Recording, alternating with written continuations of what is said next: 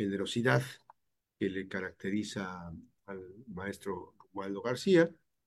Eh, tenemos la posibilidad de mm, eh, platicar sobre temas importantes, sobre temas de interés que mm, eh, sin duda pues vienen a marcar antecedentes interesantes de, mm, las, del tema cotidiano.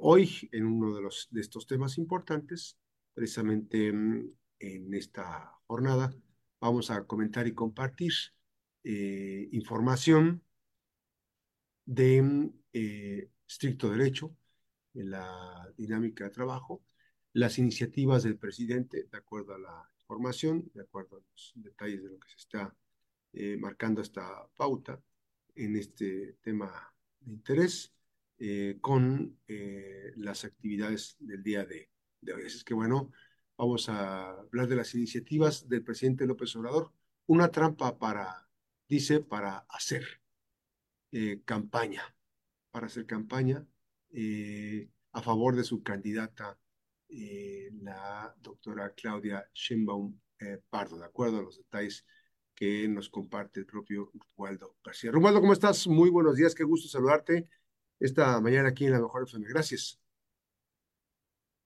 ¿Qué tal, Max? Muy buen día. Tengan tú y todo el auditorio que nos hace el favor de escucharnos por medio de la radio y también de sintonizarnos en las redes sociales.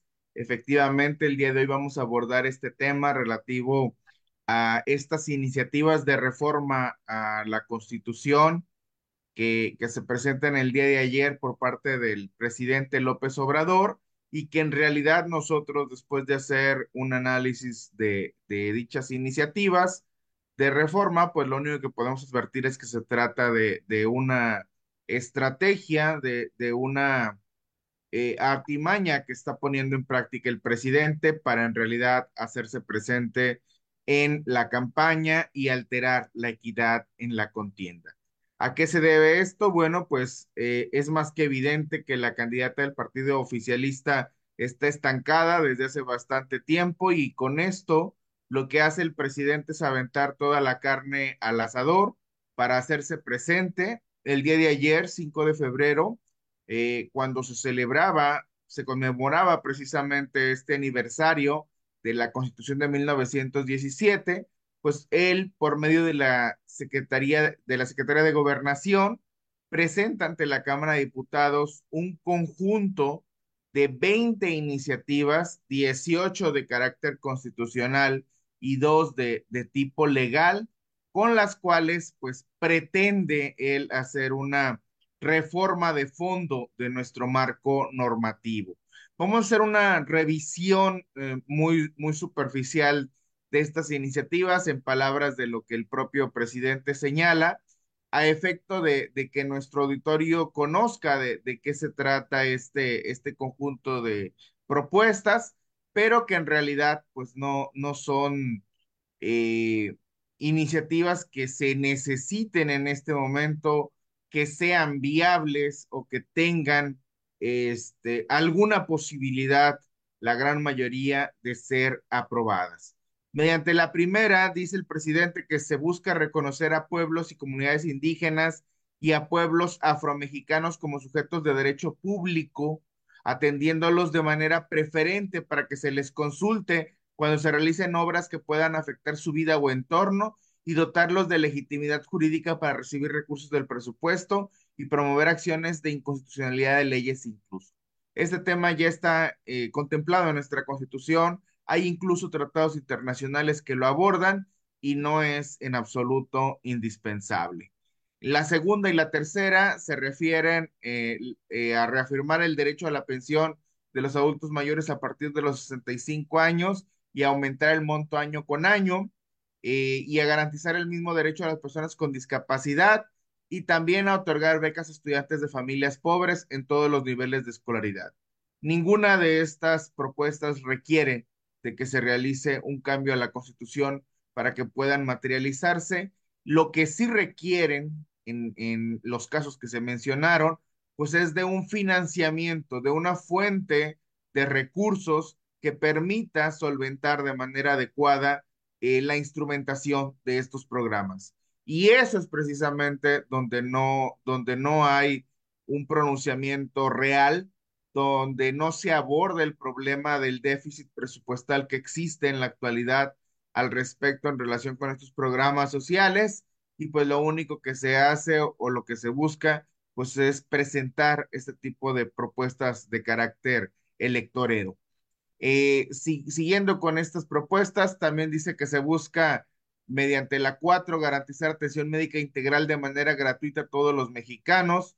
Pues esto ya, ya lo dice nuestra constitución. De hecho, hasta la fecha seguimos esperando un sistema de salud como el de Dinamarca, que tanto se, mm. se nos ha estado prometiendo, y sin embargo la, la atención que se recibe en las instituciones de salud públicas pues está peor que nunca.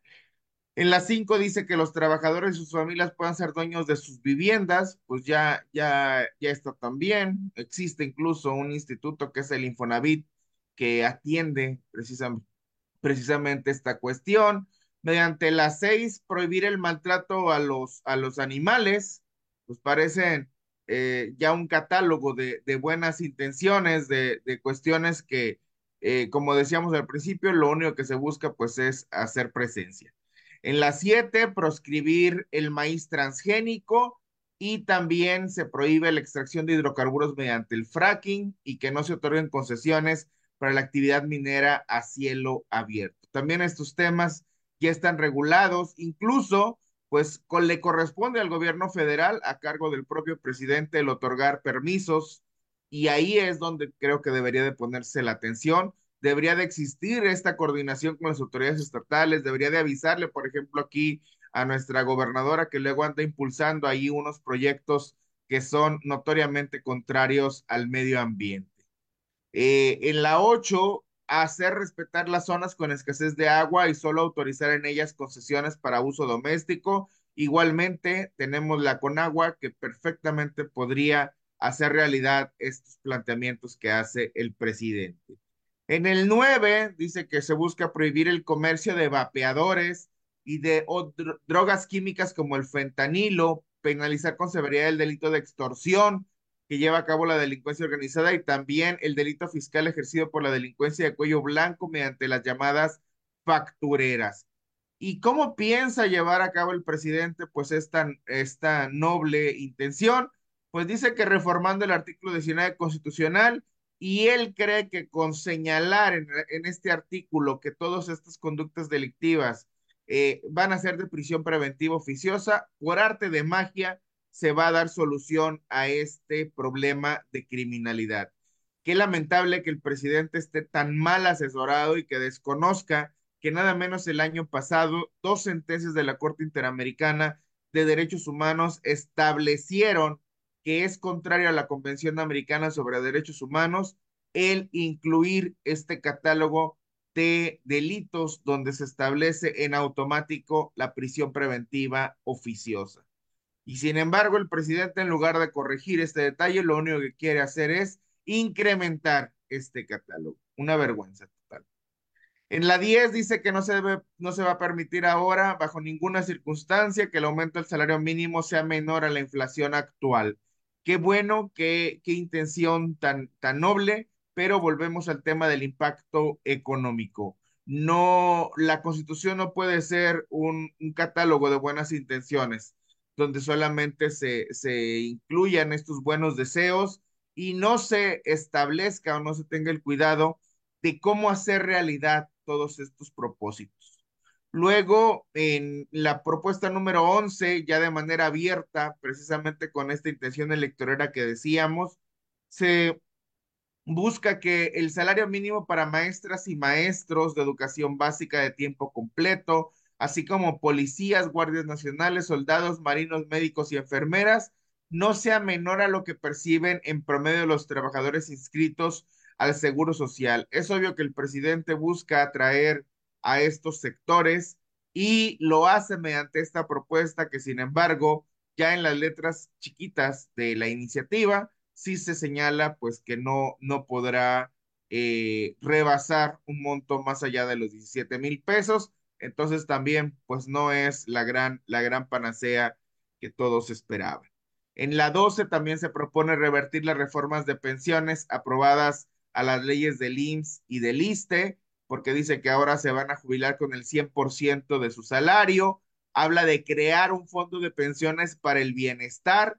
Parece que creando cualquier, cualquier figura y agregándole es, esta terminación del bienestar, ya con eso tenemos una varita mágica que resuelve el problema. Sin embargo, pues aquí estamos ante una situación que en realidad será notoriamente insuficiente, lo han dicho especialistas, ni siquiera para el primer año alcanzaría este supuesto fondo de pensiones del bienestar, que lo único que nos revela es que tenemos un presidente enajenado que vive completamente fuera de la realidad y que también, como decíamos hace un momento, pues en los transitorios de esta iniciativa de reforma, sí se especifica que este 100% de percepciones con, los, con las cuales se pensionarían eh, los trabajadores, pues sí no rebasaría los 16 mil pesos y fracción también. Entonces, si alguien está esperando que se pudiera pensionar con 30, 40, 50 mil pesos, pues eso ni siquiera está siendo posible, ni siquiera sería eventualmente posible, porque no es lo que la, lo que la iniciativa propone.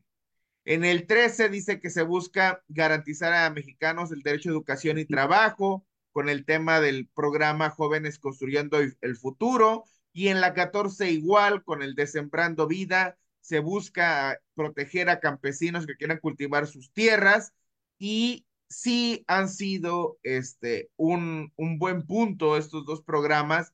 Sin embargo, más que eh, hacer esta propaganda que se busca por parte de la presidencia, lo único que se requiere o lo que se requiere con mayor urgencia, tanto por parte de jóvenes construyendo el futuro como de Sembrando Vida, es una auditoría a fondo que revise la manera en que se han erogado estos recursos en estos dos programas. No sé si estamos bien en tiempo o necesitamos ir a una pausa. Vamos a ir a una pausa, maestro, y regresamos eh, con esta colaboración de Estricto Derecho con el maestro Romualdo García. Nos quedamos en redes, nos quedamos en vivo a través de Twitter y a través de Facebook en estas plataformas digitales. Estamos platicando sobre este tema importante, las iniciativas del presidente López Obrador, una trampa para hacer campaña a favor de su candidata Claudia Sheinbaum. Regresamos eh, con más. Eh, maestro, en esta, recapitulando, estas, para entrar en contexto, no sé si más adelante lo vas a comentar, pero sí preguntarte, ya para hacer tiempo ahorita antes de que regresemos a corte, em, muchas de ellas son reformas constitucionales.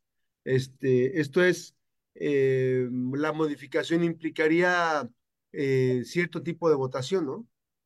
Así es, de hecho, por tratarse de reformas constitucionales, requieren de una votación calificada de dos tercios de los integrantes de las cámaras que se encuentren presentes en ese momento y una vez que fueran aprobadas por eh, ambas cámaras del Congreso de la Unión, de diputados y de senadores, tendrían que remitirse a las legislaturas de los estados para que cuando menos la mitad más uno de ellas, pues los, los votaran a favor también y a partir de ese momento ahora sí podrían ser ya parte del texto constitucional. Sin embargo, pues precisamente por eso comentábamos al principio que, que la gran mayoría de ellas es muy, muy poco probable que pueda, que pueda avanzar, precisamente porque Morena ni siquiera con sus aliados, con sus partidos políticos aliados, reúne esta, esta votación calificada en, en ambas cámaras. Si acaso lo pudiera lograr eventualmente en diputados, pero no lo, no lo alcanza definitivamente en senadores y es lo que ha sucedido con los últimos intentos de reforma constitucional en este sentido, que se han eh, atorado en Cámara de Senadores y han sido desechados por no alcanzar esta votación requerida.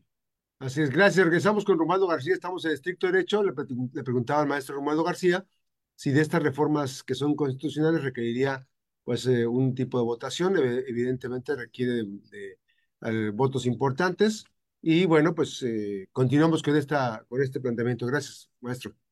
Gracias. Abordamos los, los últimos temas que se presentan en esas iniciativas. En la 15 dice que se busca utilizar para trenes de pasajeros los 18 mil kilómetros de vías férreas que fueron concesionados durante el gobierno de de Cedillo y que actualmente se destinan al transporte de carga. También que el Estado esté obligado a garantizar el derecho del pueblo a los servicios de Internet, ya sea con una empresa pública o a través de concesiones a compañías particulares, y de manera fundamental devolverle a la Comisión Federal de Electricidad su carácter de empresa pública estratégica en beneficio de los consumidores domésticos y del, y del interés nacional. Básicamente a lo que se refiere es a devolver eh, a la CFE el monopolio en el tema de la generación y la distribución y la venta de la energía eléctrica, que pues muy pocos beneficios ha traído para nuestro país cuando ha sido de esta manera.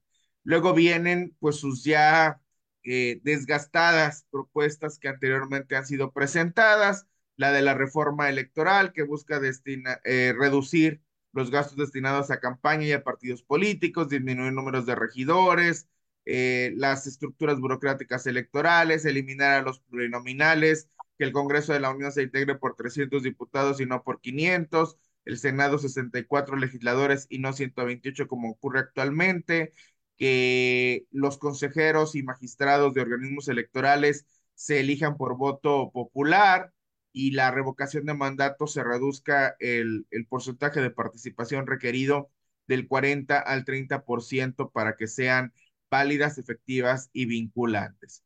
Aquí lo único que se pretende es el debilitamiento e incluso la supresión de partidos opositores. Lo que se busca es desaparecerlos completamente de, de la escena y me llama particularmente la atención en el caso de la revocación, pues que estas palabras del presidente ojalá llegaran a la ministra Lenia Batres, quien es la que actualmente tiene el caso de la revocación de mandato, o a la propia gobernadora Indira Vizcaíno y a sus diputados en el Congreso del Estado, para que hagan realidad esta intención del presidente de que los gobernadores sean evaluados por el pueblo. Indira le tiene pavor a esta posibilidad y por eso dice que ella está por encima incluso de la voluntad presidencial. En el punto 17 tenemos la peor de todas las iniciativas posibles, donde el presidente lo único que busca mediante un ataque directo al Poder Judicial es un intento de captura, de sometimiento de este poder al Ejecutivo, al, hacerla al proponer la destitución de la totalidad de las personas que ocupan algún cargo de ministro magistrado o juez, tanto en el ámbito federal como en el ámbito local, para que todos ellos sean electos mediante voto popular. Un despropósito completamente.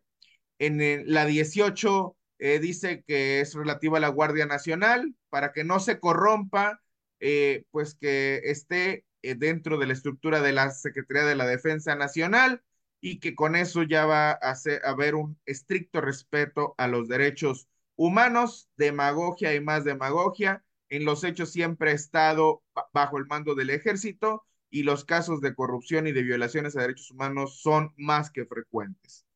La 19 busca convertir en política de Estado la, la, austeridad republicana, que nadie gane más que el presidente, que no se permitan privilegios ni extravagancias en ninguno de los poderes. Otra vez el mismo cuento de siempre lo dice el presidente que vive en un palacio, que no se permitan privilegios ni extravagancias cuando él ahí tiene todo pagado en Palacio Nacional y no quiere que nada de eso se contabilice como parte de su ingreso. Seguramente este señor piensa que se genera por, por en automático ese recurso, pero también se trata de una prestación en especie que él está percibiendo con cargo a los bolsillos de todos los mexicanos.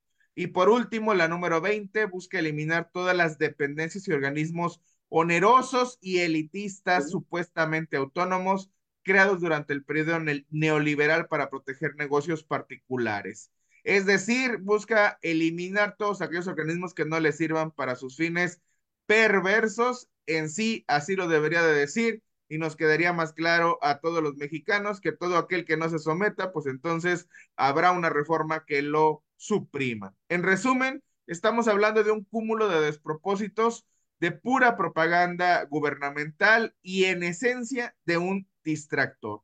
El presidente sabe de antemano que muchas de estas propuestas son inviables, que por lo tanto no van a ser aprobadas. Lo hace evidentemente con la intención de recuperarse de la que ha sido su peor semana, cuando públicamente este, se expusieron investigaciones que en su momento realizó la DEA y que motivaron que incluso fuera nombrado y que hasta la fecha sigue como la tendencia principal en varias redes sociales que se le denominó como un narcopresidente y precisamente lo que busca es volver a captar la atención pública y volver a ser él quien marque la agenda. Decían por ahí en un, en un medio este, bastante relevante, a manera de analogía, que pareciera como, como eh, un, un, un auditorio donde se está llevando a cabo de manera seria y formal un debate, eh, que en este caso es la, la elección de 2024, y que el presidente entra con un altavoz haciendo todo el ruidajo posible para que la gente se distraiga, para que la gente no ponga atención en lo que debe de ocuparse y le ponga la atención a él. No vamos a caer en ese juego, no, no podemos caer en ese juego. Lo que, lo que haremos y que tenemos que centrarnos como ciudadanía es hablar de lo realmente importante, de la violencia imparable, las desapariciones, los homicidios, los pactos del gobierno con los criminales que les entregan el territorio a cambio de ayuda de todo tipo en las elecciones, de la destrucción de la selva por el tren falla, la inutilidad de dos bocas que sigue sin producir una gota de gasolina, del AIFA que ni siquiera el propio presidente usa, del fracaso de la megafarmacia, otra de sus ocurrencias, y de la corrupción galopante, tanto de la familia del presidente, particularmente de sus hijos, de la que se ha advertido en el ejército al que este gobierno le ha entregado el país y de la que prevalece también en los gobiernos estatales con esta dinámica de cuotas y cuates que practica tanto Morena y que habíamos criticado tanto a otros gobiernos de otros partidos. Es cuanto, Max. Híjole, este, eh, pues hay muchas cosas que, que marcan la pauta. Evidentemente, eh, sabemos que esto, eh, decía ayer una, un amigo, que mm, esto es como, por ejemplo, cuando estás bailando, están bailando los novios, eh, la pieza principal, ¿no? Está un vals, ¿no? Y, de repente, este, allá alguien pone un reggaetón, o sea, este, casi, casi queriendo llamar la atención en, una actividad, bueno, ya, ya esto, una analogía interesante, pero bueno, nos toca, nos toca vivir aquí, vamos a estar muy pendientes.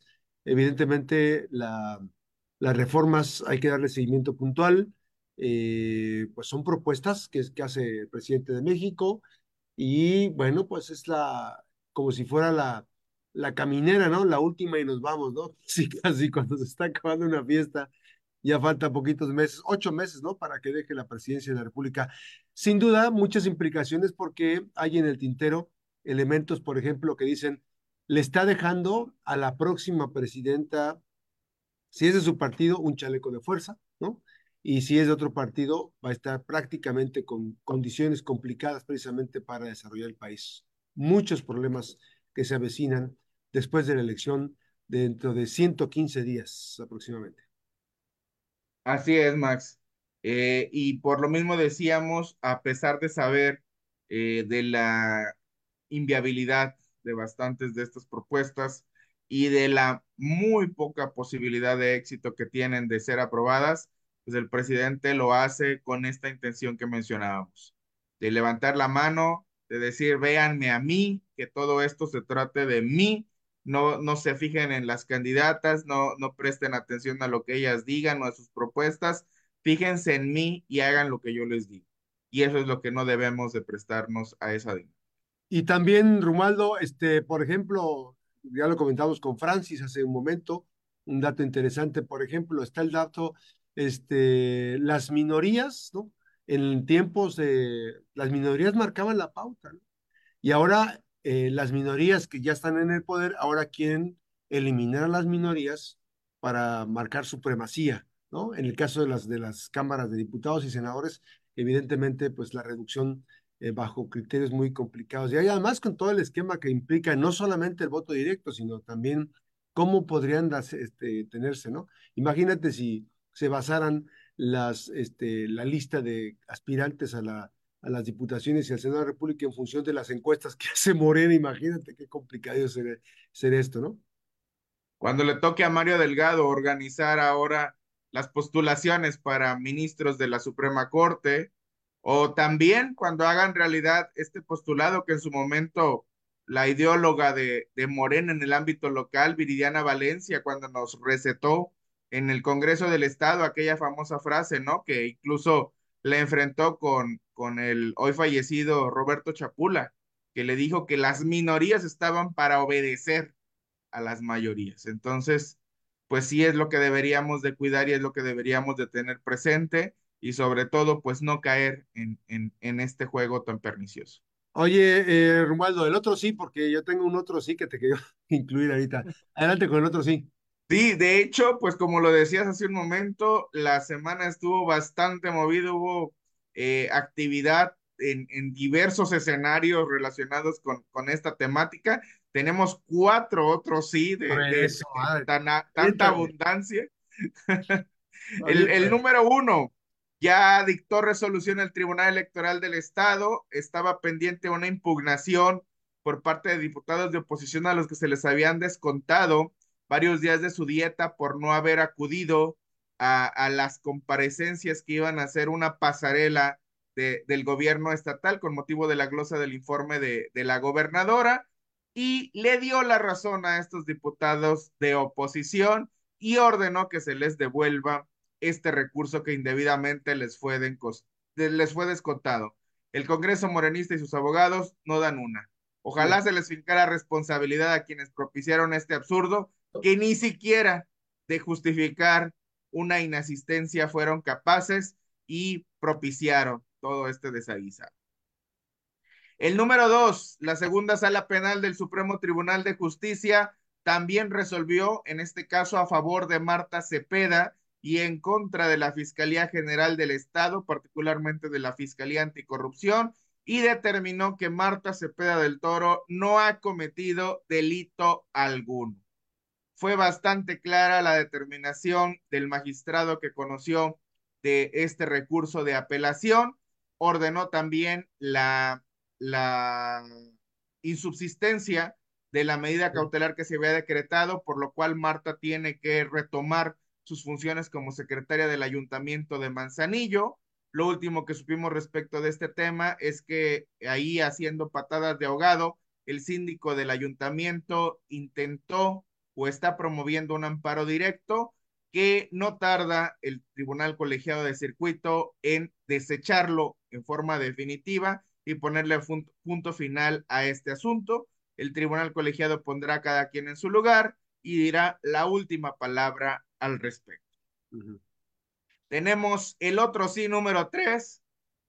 El día domingo se dio una gris y opaca visita de Claudia Sheinbaum a nuestro estado, que nos mostró varias cosas, entre ellas, pues que hay una reconfiguración de las relaciones de poder al interior del partido. Ya vimos que a Claudia la van a rodear pura gente de la jefa de jefas.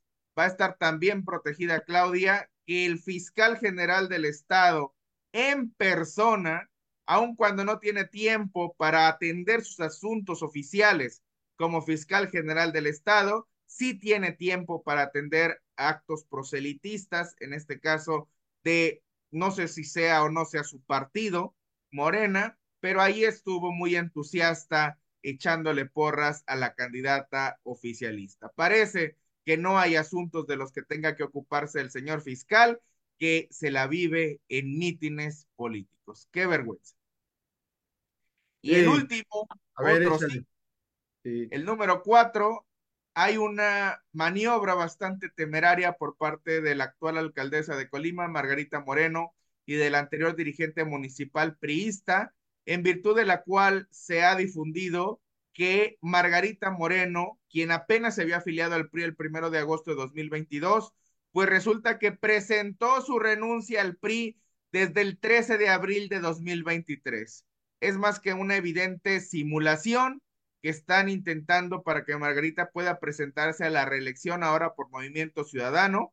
Saben de sobra que en los hechos, en la realidad, Margarita nunca renunció y lo único que nos revelaría esto en caso de confirmarse pues es que la alcaldesa actuó de forma muy hipócrita porque todo este tiempo se había dicho que era priista, ella decía que era priista de corazón, o que es una mentirosa consumada porque en días pasados se rasgaba las vestiduras diciendo que el PRI no había metido las manos al fuego por ella, pues ¿cómo quieres que metan las manos al fuego por ti si renunciaste, según tú, desde abril de 2003?